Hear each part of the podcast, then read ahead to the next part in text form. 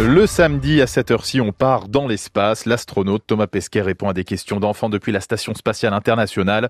Aujourd'hui, les élèves de l'école de Saint-Martin-du-Vivier en Normandie, ils questionnent l'astronaute sur la gestion des déchets à bord de l'ISS.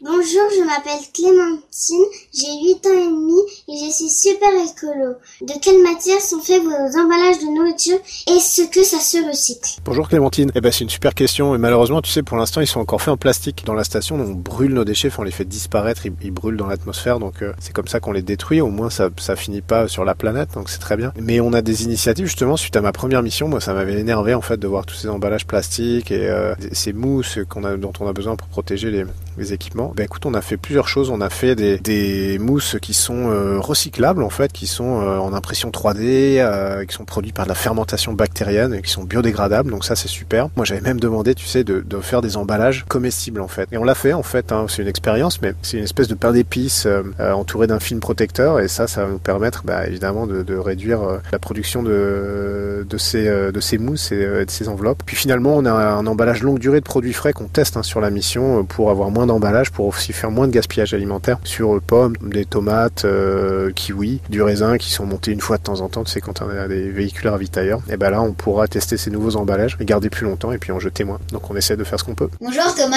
je m'appelle Nato, j'ai 10 ans et je me demandais, est-ce que vous créez beaucoup de déchets dans l'espace et est-ce qu'il y a des véhicules pour venir les chercher? Bonjour Nato, écoute, euh, oui, on a, alors on crée des déchets, ben, j'ai envie de dire malheureusement un peu comme sur Terre, tu sais, les, les déchets d'emballage, euh, piles usées, si tu veux, donc on, on produit des déchets on essaie d'en produire le moins possible déjà, évidemment. Tu sais, on a un t-shirt euh, toutes les semaines, euh, des choses comme ça. Euh, et une fois qu'on les jette, en fait, on les met dans les véhicules. Les véhicules, c'est ceux qui nous amènent notre ravitaillement. Et puis on les remplit avec nos déchets. et une fois qu'ils sont pleins de, nos déchets, ça devient des véhicules poubelles en fait. Et puis ils vont brûler dans l'atmosphère quand ils reviennent. Donc on les, on fait brûler nos déchets, si tu veux. Ça, ça fait une, ça fait comme une étoile filante eh ben, c'est nos poubelles à nous. C'est comme ça qu'on s'en débarrasse. Je m'appelle Maxime, j'ai 8 ans et je me demande comment allez-vous aux toilettes et comment les déchets sont rejetés. Bonjour Maxime, eh ben, écoute, on a des toilettes spatiales, bah, évidemment différentes de ce qu'il y a sur Terre, mais au final pas tant que ça. On n'a pas d'eau courante, tu sais, donc il n'y a pas de chasse d'eau. Quand on fait pipi, c'est aspiré dans un tuyau qui a une aspiration. Tout ça, on essaie de le recycler, donc on sépare euh, l'urine, on, recycle l'eau qu'il y a dedans et puis les produits un peu négatifs, un peu toxiques qu'il y a dans l'urine, on les, on les stocke. Mais au final, c'est très peu de, de volume et puis après on s'en débarrasse. Pour aller aux toilettes faire caca, là, c'est euh, carrément plus simple. En fait, on a un espèce de container. Le siège des toilettes, euh, on, on, a des petits sacs qui sont installés dedans c'est comme ça qu'on y va. Hop, euh, une fois qu'on a fini, on ferme le petit sac. Hop, il tombe à l'intérieur de ce, de ce container-là. Enfin, il tombe, il est aspiré, c'est pareil. Il y a une espèce de dépression d'air qui est créée avec un ventilateur. une fois qu'il est plein, et eh ben hop, on l'enlève, on en installe un autre vide à sa place. Et puis le, le, plein, on le ferme euh,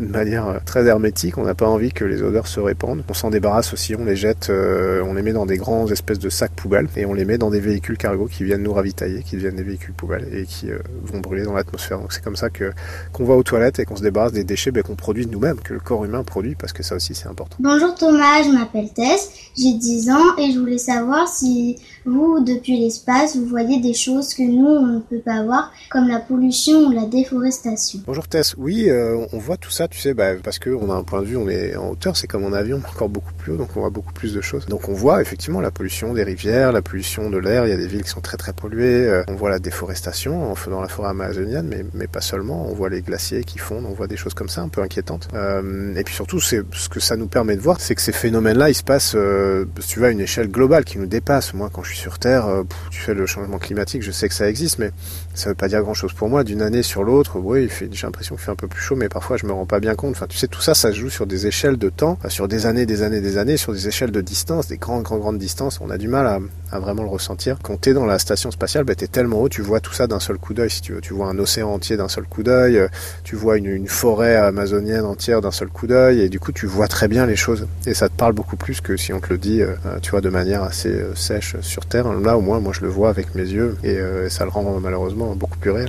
L'émission spatiale avec Thomas Pesquet, préparée par Estelle Fort, à podcaster et réécouter sur l'application Radio France et franceinfo.fr.